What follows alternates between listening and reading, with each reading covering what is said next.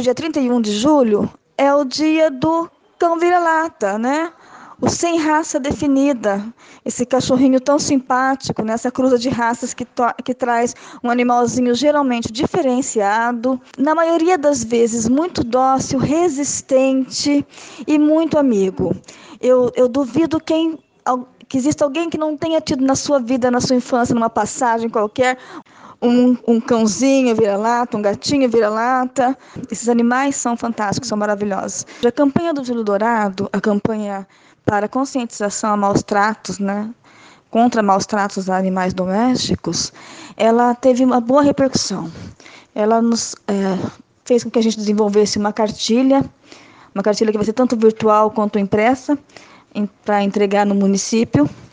Também nós conseguimos é, sessões de horário na TV para falar sobre a questão dos maus tratos a animais.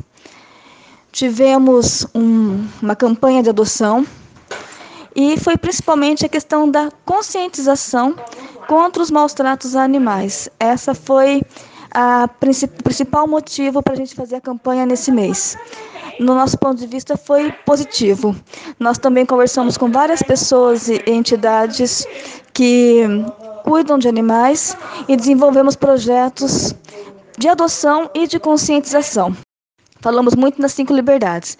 As cinco liberdades são, na verdade, direitos: direito à alimentação, direito à higiene, direito à água limpa, direito a ter tratamento médico veterinário e direito a ter é, lazer, ser bem tratado. É muito importante lembrar que quando nós adotamos um animal, nós vamos ter despesas com ele. Nós temos alegrias, mas também temos despesas. O animal de estimação, ele não é brinquedo, ele não é objeto, ele tem necessidades e a maior prova de amor que você pode dar ao seu animalzinho assim que você o adota, além dos cuidados veterinários básicos, a vacinação, é, os exames é, médico veterinário, é a castração né, castrar o animal, principalmente se o animal não tiver, se você não tiver é, vontade que o animal se reproduza, perdure.